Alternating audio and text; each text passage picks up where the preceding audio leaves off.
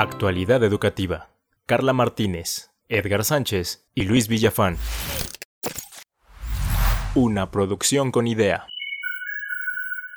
Existen ideas erróneas sobre el aprendizaje que se encuentran arraigadas en la práctica docente. Los estilos de aprendizaje, por ejemplo. Es urgente conocer estos mitos para desterrarlos definitivamente del aula.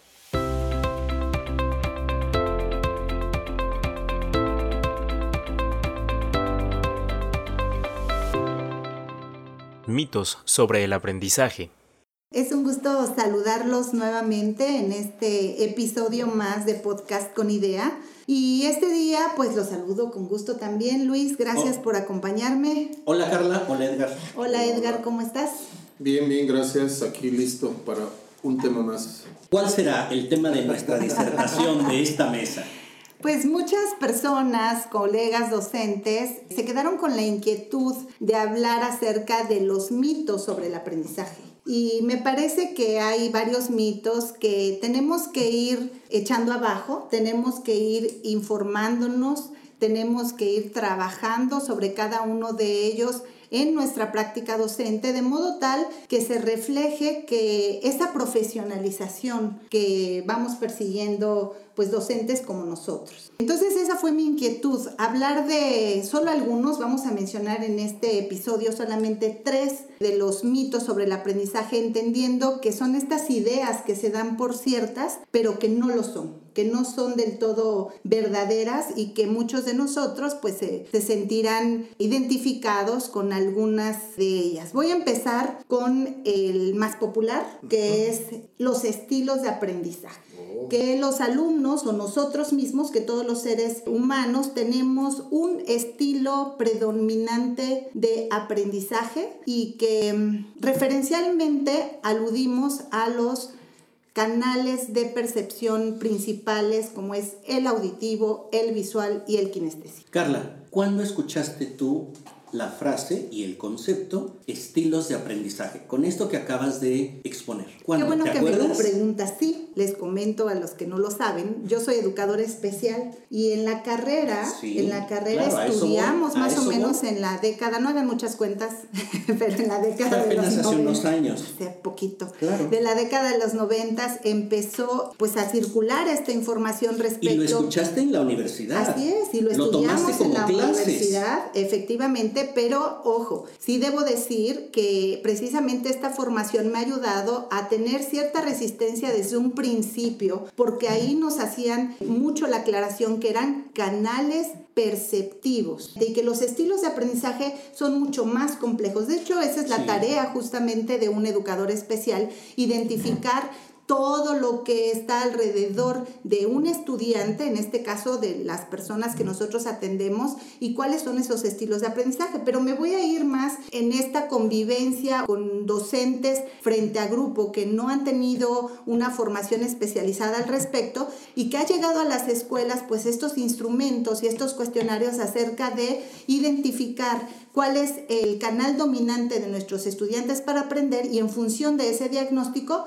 pues seguir su planeación. Entonces, quiero partir del hecho de que voy a mencionar a una autora que pues podríamos llamarla partidaria de estos estilos de aprendizaje, Bárbara Prashing, que en su libro El poder de la diversidad, nuevos caminos para el aprendizaje y la enseñanza a través de los estilos de aprendizaje, pues escribe que el instrumento más complejo para analizar estos estilos de aprendizaje es el analizador de estilos de aprendizaje, por sus siglas en inglés LSA, y nos da como resultado 49 elementos diferentes para complejas combinaciones de estilos matizados por grados de necesidades que van desde preferencias claras para aprender a ninguna preferencia y pasando por preferencias flexibles. Estamos hablando de 49 elementos diferentes. Que conforman un estilo de aprendizaje. Que conforman un estilo de aprendizaje. Y dados los numerosos componentes de estos estilos, pues no es posible entonces etiquetar a los estudiantes simplemente seleccionando un rasgo de un estilo como predominante. Entonces, este instrumento pues es el más complejo y pues sí nos puede ir dando mucha información para repensar el uso de estos instrumentos para encasillar a nuestros estudiantes y en función de ello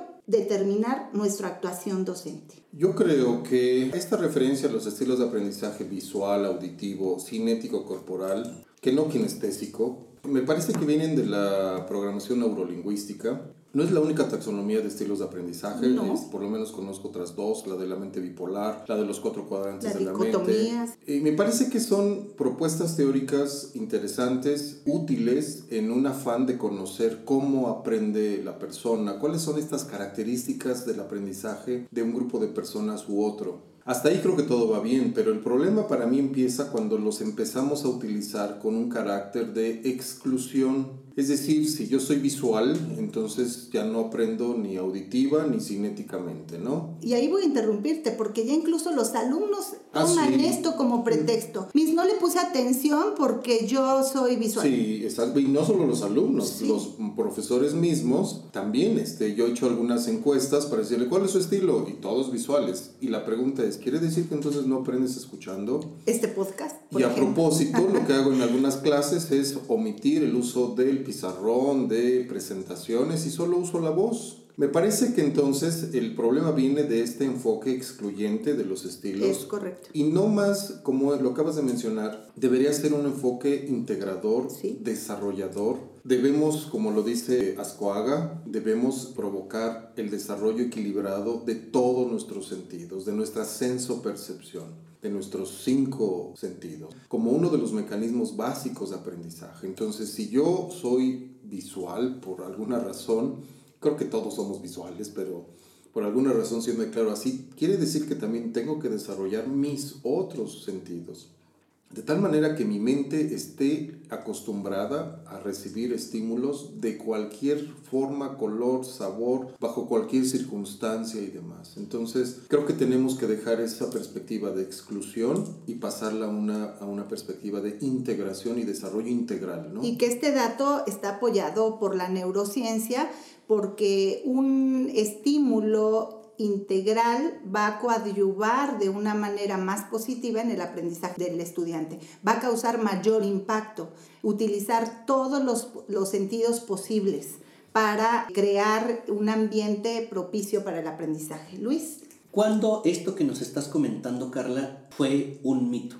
Por eso te preguntaba yo, ¿cuándo lo aprendiste? Si en aquel entonces ya era mito, entonces, ¿qué universidad ese, eh, puede impartir ese conocimiento como tal, como conocimiento. Cuando estudié yo mi maestría, eso aprendí, eso me enseñaron, que había estilos de aprendizaje y que en una universidad muy importante, pública, tenía simuladores web en donde arrojaba un diagnóstico y entonces venían las grafiquitas y etiquetaba. Tú eres más visual, tú eres más kinestésico y tú eres más auditivo. Qué bueno que acabas de mencionar eso. Y estoy hablando del año 2012. Porque justamente ese es el problema número dos que quería enmarcar. El primero es que no es tan fácil, tan sencillo utilizar los canales de aprendizaje, que es una serie, hablar de estilos de aprendizaje es mucho más complejo de lo que creemos. Y el segundo problema tiene que ver con los instrumentos de evaluación y que muchos de ellos tampoco cubren el criterio criterio de objetividad, puesto que son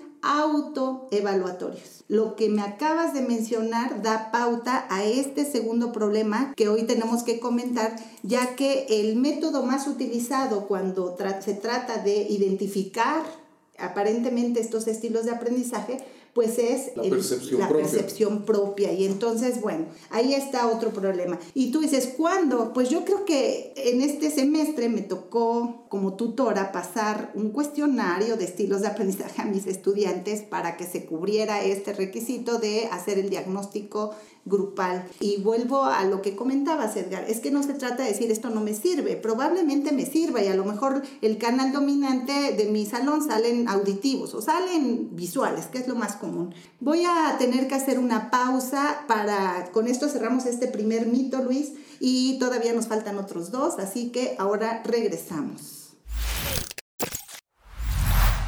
Estás escuchando Podcast con Idea un espacio de profesionalización digital de la docencia. No te olvides de compartir este episodio en tus redes sociales con el hashtag podcastconidea, para que con otros docentes como tú transformemos nuestra educación. Continuamos.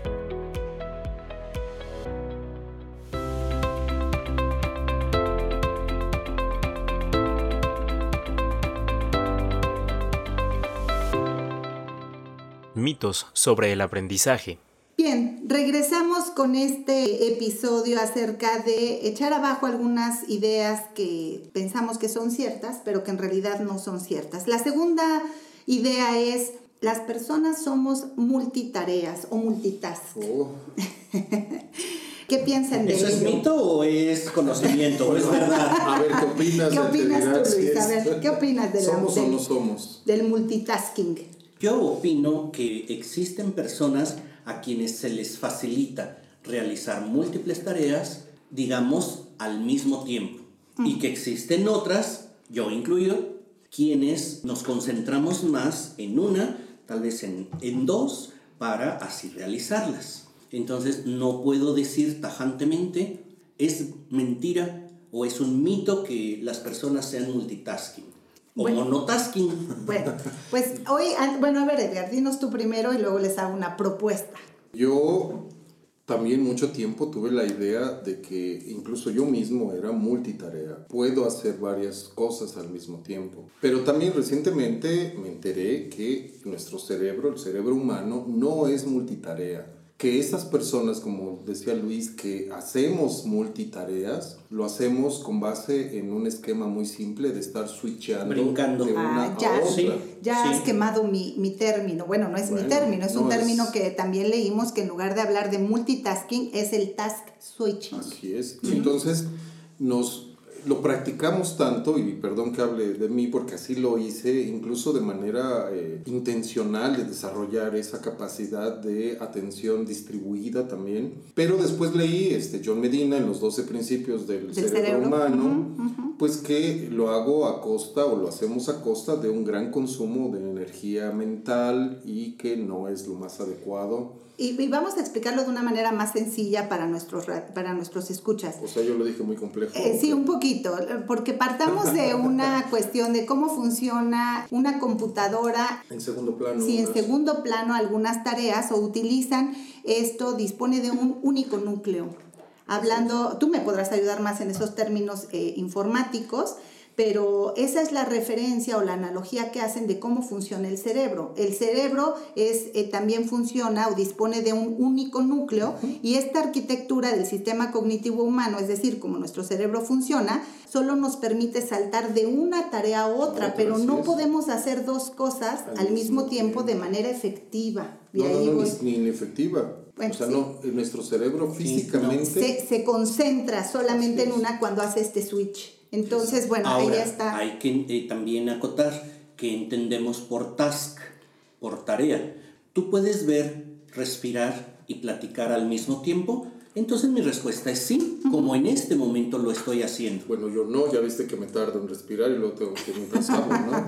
Pero no, no, nos referimos a estas tareas de alto nivel cognitivo, no a las que, a las que hacen fisiológicas. sí, sí, sí, como respirar, nuestros latidos, ¿no? De hecho, algunos autores como Salvucci y Tatken hablan de una forma simultánea o enhebrada del cerebro donde va saltando esta forma, toda la atención cuando se trata, y lo decías hace rato, en un consumo más elevado de energía, porque implica pues una un fuerte, un procesamiento cognitivo importante. Pues este es el segundo. En esas tareas, antes de pasar al otro, hay algunas tareas que hacemos a nivel cognitivo, pero son de bajo nivel, es decir, que requieren poca capacidad de procesamiento mental y entonces las podemos hacer automáticas. O pasar a segundo plano. Así es como cuando vamos manejando. Andar en bicicleta. Ajá, y nuestra mente va haciendo otra cosa y luego ya llegamos a la casa y cómo llegué, quién sabe. Porque son de bajo nivel eh, de procesamiento, ¿no? Esas sí las podemos ir haciendo simultáneas. Y el tercer mito que les quería plantear el día de hoy, pues es uno que va a tocar fibras sensibles con algunos de ustedes, oh, porque ten cuidado entonces si lo abordas o no lo abordas. Sí, yo creo que sí nos da tiempo. Eh, la existencia de los nativos digitales. Así lo encontramos como mito en el internet y esto, híjole, me hizo mucho ruido, debo decirlo, porque pues aquí en la consultoría hemos hablado mucho de los trabajos de Mark Prensky, y quiero empezar con eso, ¿no? La, él, acuña los términos de eh, nativos digitales e inmigrantes digitales y tengo abierto aquí el documento original donde explica las características de cada uno de ellos y yo creo eh, y estoy convencida de que es un error que se considere actualmente que los nativos digitales no existen porque en realidad lo que Mark Prensky hizo, y aquí lo voy a, citar y lo voy a leer de manera textual, dice, ¿cuáles serían a grandes rasgos las diferencias entre los nativos digitales e inmigrantes digitales?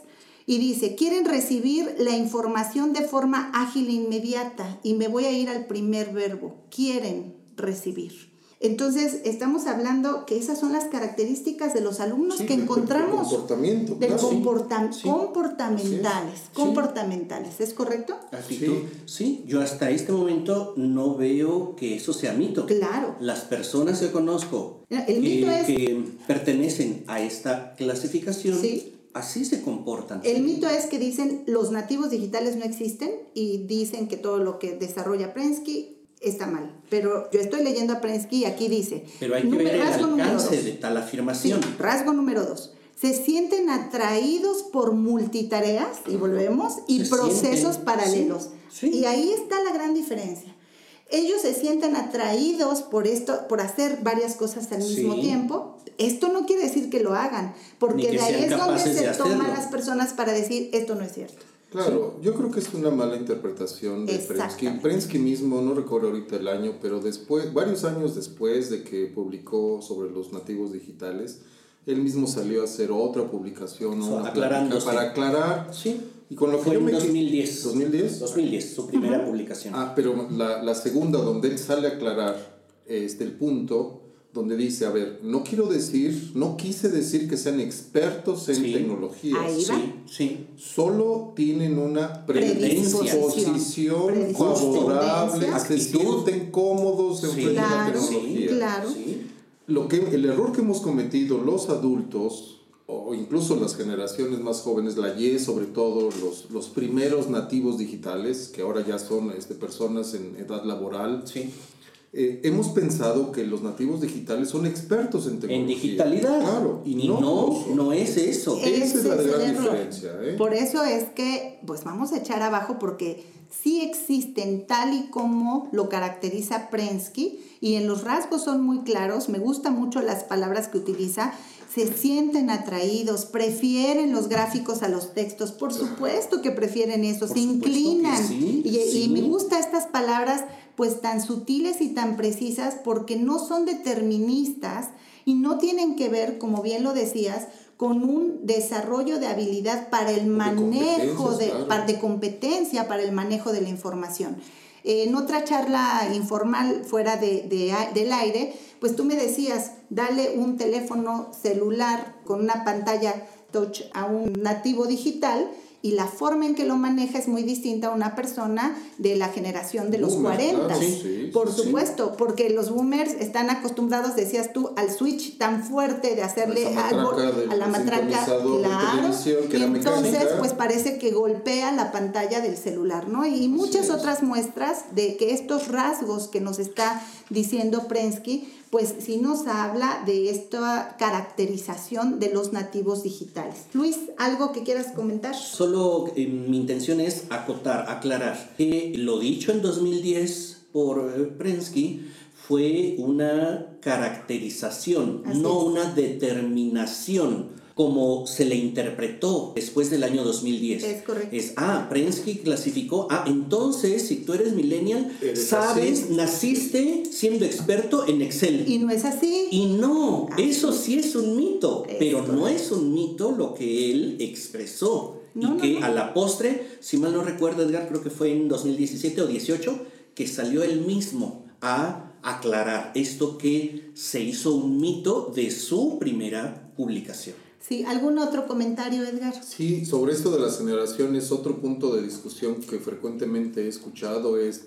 las fechas, que si los años, que si es el 80, el 84, el 90. Ah, esto de las generaciones es, eh, viene de un estudio social, ahorita se me escapa el nombre, de un, un autor que publica un libro sobre las generaciones. Lo retoma Prensky para su propuesta, pero las generaciones no son cortadas como con cuchillo, es un continuo en el desarrollo de una sociedad que eh, va caracterizando estos grupos de acuerdo al contexto eh, político, histórico, religioso, filosófico de la época y le imprime ciertas características en su comportamiento, pero no son cortadas. Podemos, hay personas que pudieron haber nacido en el 70 y que son eh, perfectamente nativos digitales. Sí. O al revés, nativos digitales que la tecnología no les es familiar.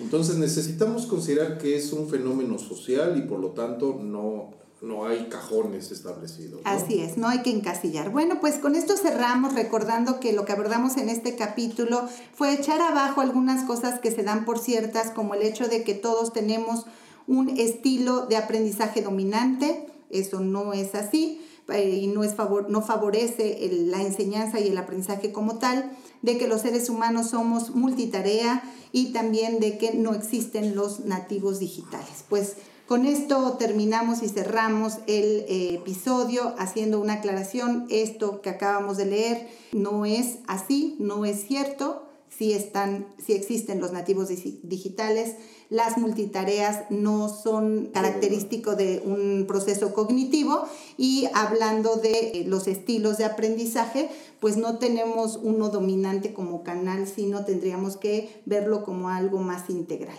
Pues me despido, gracias Luis, gracias Edgar por acompañarme y espero verlos pronto. no se les olvide es marcarnos, seguirnos con el hashtag podcast con idea. Actualidad educativa. Carla Martínez, Edgar Sánchez y Luis Villafán. Una producción con idea.